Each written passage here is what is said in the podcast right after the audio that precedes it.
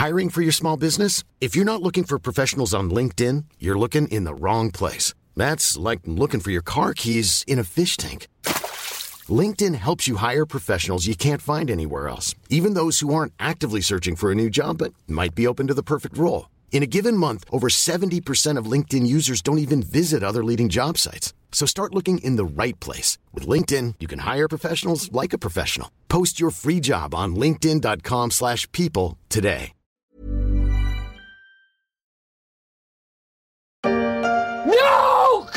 God! No! God, please, no! No! No! No! Je sais, ça a quelque chose de désespérant. Dès que Noël approche, la chanson de Maria Carey retentit sur les ondes. All I Want for Christmas is You. Mais cette année, s'il y a bien une chose que l'on n'avait pas demandé pour Noël, c'est ça. Il n'a fait son apparition il n'y a que quelques jours et il inquiète déjà le monde entier. Le nouveau variant sud-africain, baptisé Omicron. L'Europe n'est pas à l'abri. Un premier cas a été détecté aujourd'hui en Belgique.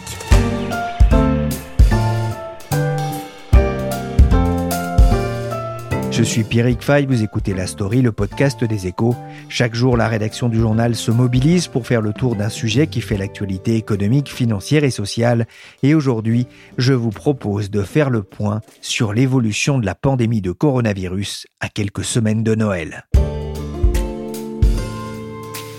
Le variant Delta est peut-être bientôt du passé. Cette variation du Covid-19 qui empoisonne la vie de la planète depuis presque deux ans pourrait petit à petit céder la place à un nouveau variant baptisé Omicron par l'OMS. Pas sûr que ce soit une bonne nouvelle d'ailleurs. Une lettre et cinq chiffres qui déjà effrayent la communauté internationale.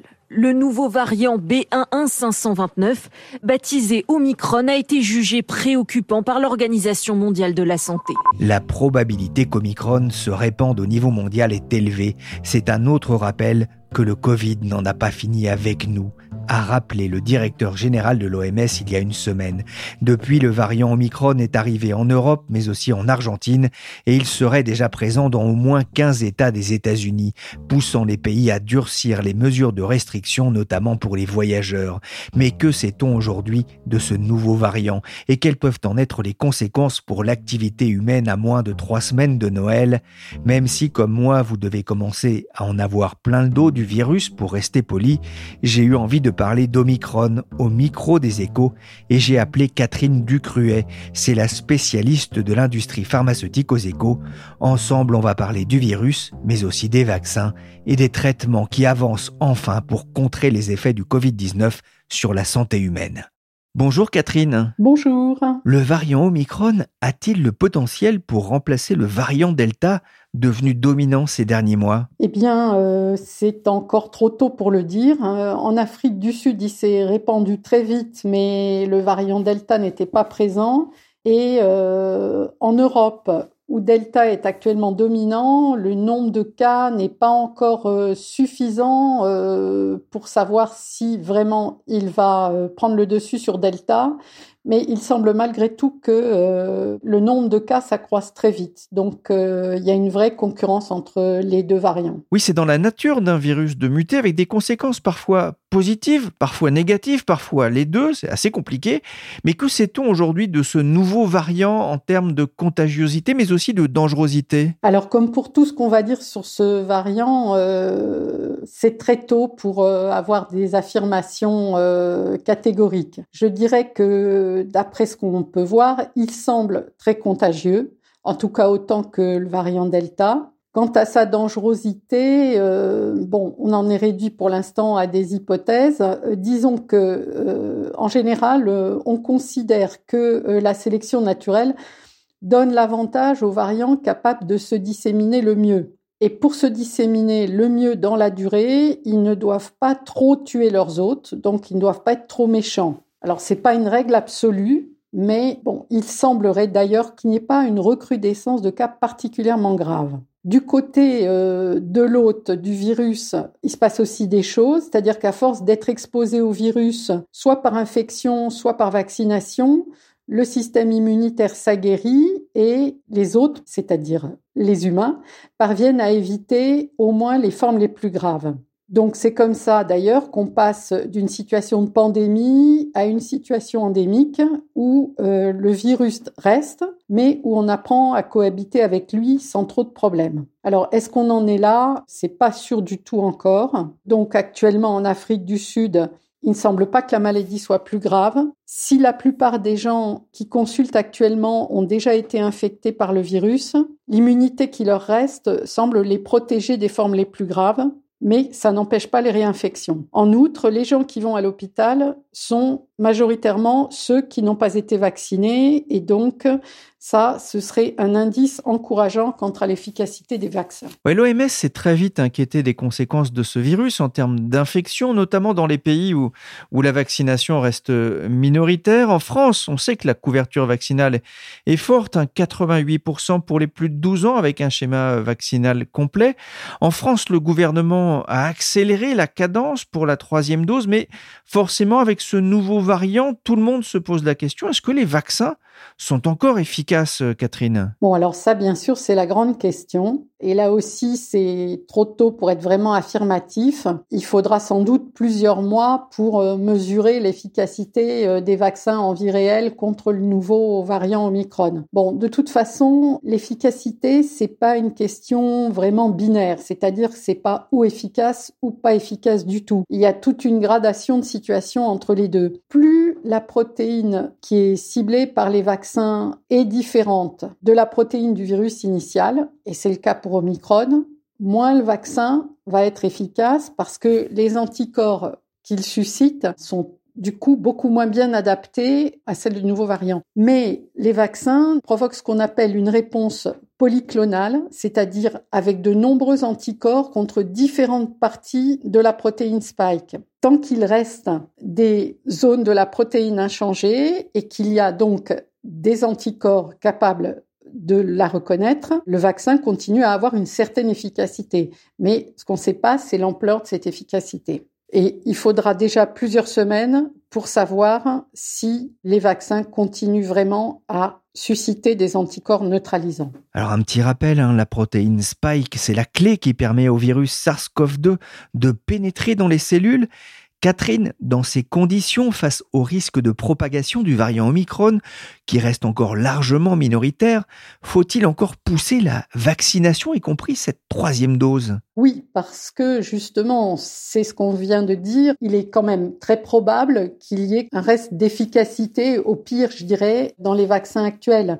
Et donc ça, il faut pas le négliger parce que, euh, voilà, ça nous prépare quand même un peu mieux à affronter Omicron. Ceux qui n'auront pas du tout d'immunité préexistante ou dont l'immunité préexistante aura disparu parce qu'on sait que l'efficacité des deux premières doses, elle s'atténue avec le temps, euh, ceux-là auront quand même a priori plus de difficultés à faire avec le nouveau variant s'ils le rencontrent. Alors la question qu'on se pose aussi, euh, j'imagine que ça a été un branle-bas de combat dans les sociétés pharmaceutiques, celles qui fabriquent euh, euh, les, vaccins, hein, les Pfizer, Moderna, AstraZeneca et autres. comment est-ce qu'ils ont réagi à, l'apparition de ce nouveau variant? Bah, Disons qu'il y a deux catégories de laboratoires. Il y a ceux qui font les vaccins à base de protéines et ceux qui font les vaccins à base d'ARN. Alors, ceux qui font des vaccins à base de protéines, malheureusement, il n'y a pas grand-chose à faire parce que vu le temps que ça prend de remettre au point un vaccin, c'est de l'ordre d'un an. Bon, Omicron peut-être aura déjà disparu de la circulation quand ils seront prêts. Donc ça, ça vaut pour AstraZeneca, ça vaut pour Johnson Johnson, mais ça vaut aussi pour le futur vaccin de Sanofi ou suite Valneva. Sanofi, euh, par exemple, étudie des rappels qui intègrent des mutations du variant bêta qui sont communes à Omicron. On aura les données en principe à la fin du mois, mais il y a quand même dix fois plus de variations sur Omicron qu'avec le variant euh, bêta, donc euh, ça risque de pas être beaucoup plus efficace que le vaccin initial. S'agissant du vaccin Valneva, qui utilise euh, un vaccin inactivé. Comme il suscite une plus grande variété d'anticorps, on peut espérer qu'il conserve peut-être une meilleure efficacité. Bon, la vraie solution dans l'immédiat est peut-être plutôt du côté des vaccins à base d'ARN. Donc, les laboratoires qui ont développé des vaccins à base d'ARN, eux, se sont lancés dans des programmes pour adapter euh, leurs vaccins. Et Pfizer dit pouvoir avoir une nouvelle euh, version dans trois mois et Moderna plutôt dans six. Bon, ça, c'est ce qui paraît le plus accessible dans l'immédiat. Mais il faut pas oublier non plus la piste du vaccin universel dont on ne parle plus beaucoup, mais qui reste ouverte. Il y a une biotech californienne, par exemple, qui s'appelle Philex Bioscience, qui affirme qu'elle disposera d'un tel vaccin euh, à base d'ARN euh, l'an prochain. Donc euh, tout n'est pas perdu côté vaccin. Vaccin universel, c'est-à-dire? Eh bien, c'est un vaccin qui serait insensible aux mutations du virus parce que il cible des zones du virus qui ne changent pas. Donc, peu importe les mutations, ça n'aura pas d'impact sur son efficacité. On sait que Pfizer, Moderna ont conçu un vaccin efficace contre le Covid-19 en un temps record. C'est vrai qu'on a tendance à l'oublier.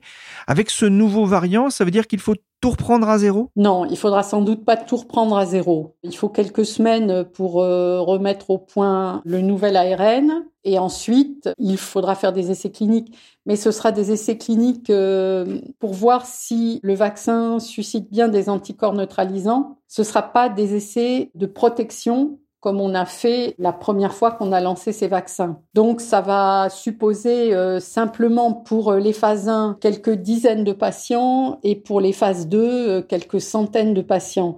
Donc ça sera pas aussi long que la première fois on considère que dans la mesure où la formulation ne change pas, il y a peu de risques en termes de tolérance. Je voudrais revenir euh, sur euh, Sanofi, euh, Catherine, en discutant avec des parents, des amis. Il apparaît que certaines personnes hostiles à la vaccination contre le Covid, je ne parle pas ici hein, des anti-vax invétérés, ceux-ci attendaient le vaccin de Sanofi, un vaccin bien de chez nous, développé avec des technologies connu. On a l'impression que c'est plus forcément une priorité aujourd'hui pour Sanofi, je me trompe? Eh bien, ce qu'il y a, c'est que Sanofi arrive vraiment après la bagarre, un petit peu. Même là, on voit qu'avec euh, le variant Omicron, euh, bon, bah, ils sont pas encore là. On aura les résultats, en principe, de la phase 3 donc là, avant la fin du mois, mais après, il y a encore un délai pour qu'il soit autorisé. Alors, il sera peut-être pas très long, mais ça veut dire rien avant début 2022. Ça veut dire que cette cinquième vague, ils sont pas encore présents. Donc euh, aujourd'hui, ils ont complètement abandonné d'ailleurs l'idée d'un vaccin, euh, je dirais pas primaire, mais enfin en première intention. Ils sont uniquement sur les rappels et ils sont même plutôt sur 2022 et 2023 sur la phase endémique de la maladie, où là, on aura besoin d'un vaccin facile à conserver, facile à administrer. Il faut savoir que pour l'instant, il y a deux composantes au vaccin. C'est-à-dire que le vaccin lui-même est dans un flacon et l'adjuvant fourni par GSK est dans un autre flacon. Donc ça suppose que la personne qui va injecter va devoir faire le mélange elle-même. Donc ça c'est pas quelque chose qui rend l'administration facile et tous les problèmes qu'on avait déjà avec les restes dans les flacons de Pfizer ou de Moderna qui font que dans certains endroits comme les pharmacies, bah, ils hésitent à entamer un flacon parce que s'ils sont pas sûrs d'utiliser tout le flacon, ça veut dire que le reste est perdu. Là, c'est encore plus vrai euh, avec le vaccin de Sanofi. Il y a un vrai problème de conditionnement du vaccin qui est probablement dû au fait que mélanger les deux composants du vaccin, on aboutit à quelque chose qui est pas stable et on peut pas injecter des choses euh, où il va y avoir euh, des petites particules en suspension, euh, ça, ça serait pas possible. Donc Sanofi a encore du travail à faire certainement pour que son vaccin soit facile à administrer. Et je pense que c'est aussi une des raisons pour lesquelles on oublie un peu les rappels et on se concentre sur la période endémique du vaccin, ce qui leur donne quand même disons, au moins une bonne année euh, devant eux pour finir de le mettre au point. Donc pour la vaccination actuelle, il ne faut pas attendre Sanofi. C'est d'ailleurs en substance ce que le président de Sanofi France, Olivier Boguillot, avait déclaré en août sur son compte LinkedIn. J'entends certains dire qu'ils préfèrent attendre le vaccin de Sanofi pour se faire vacciner. Attendre ne fait qu'augmenter le risque et prolonger la circulation du virus. Je remercie ceux qui font confiance à Sanofi, mais notre vaccin n'arrivera pas avant plusieurs mois. Et de conclure N'attendez pas, c'est maintenant qu'il faut se faire vacciner.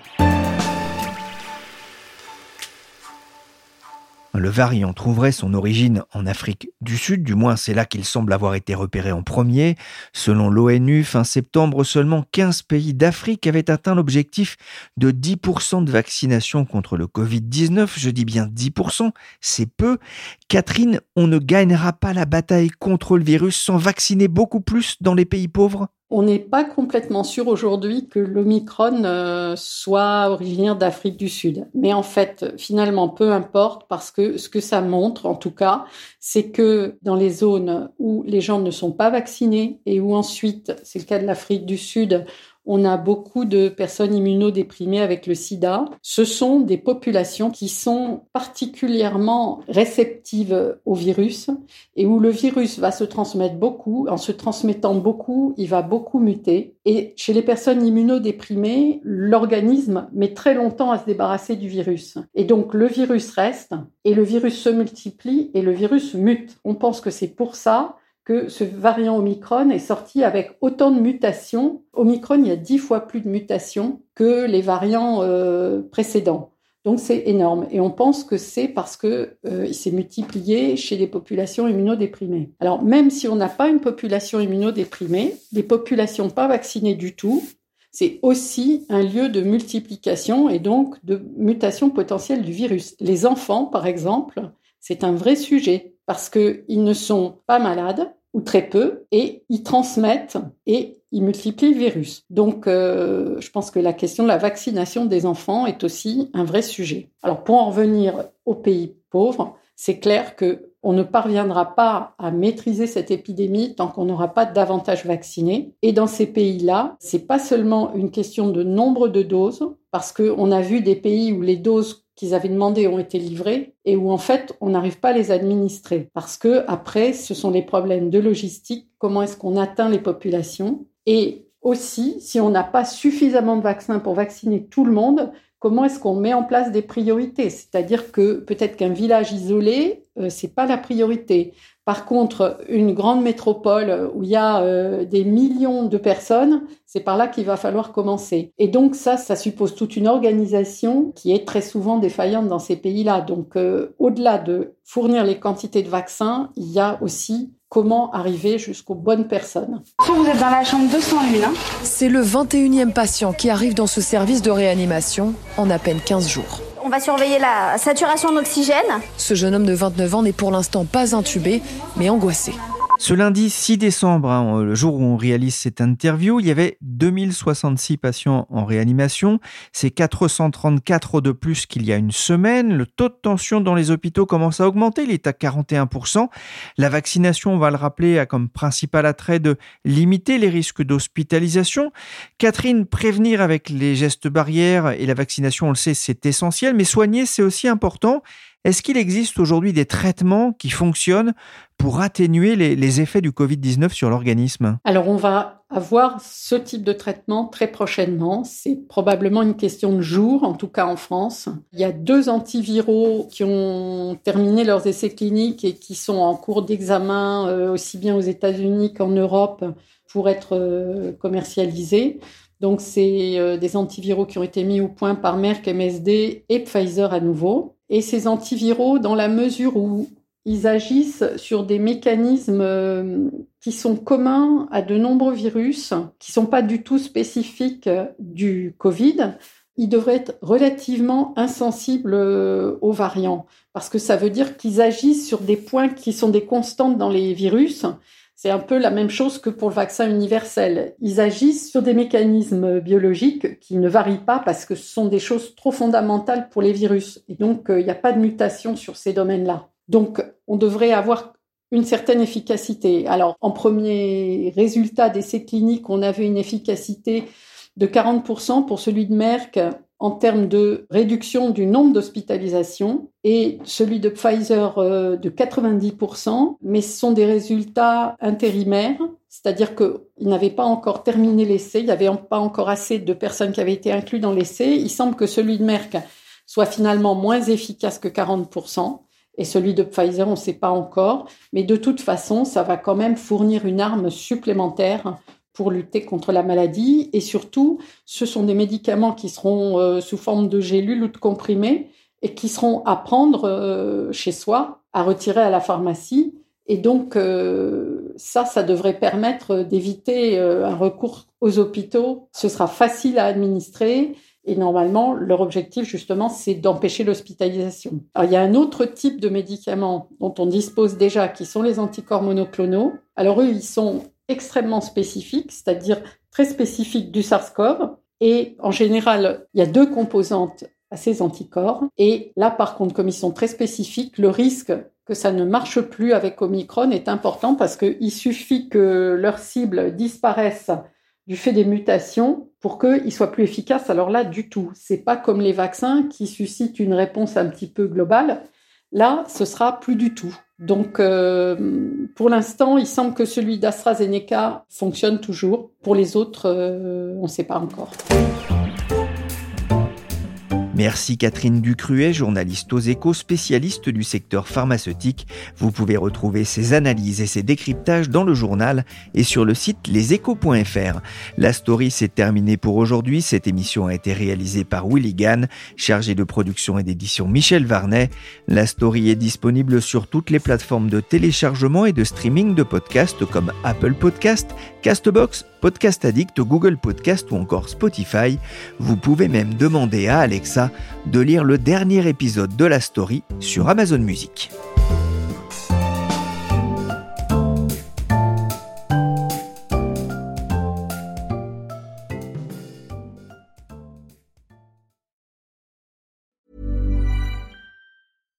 Hi, I'm Daniel, founder of Pretty Litter. Cats and cat owners deserve better than any old-fashioned litter. That's why I teamed up with scientists and veterinarians to create Pretty Litter. Its innovative crystal formula has superior odor control and weighs up to 80% less than clay litter. Pretty Litter even monitors health by changing colors to help detect early signs of potential illness. It's the world's smartest kitty litter.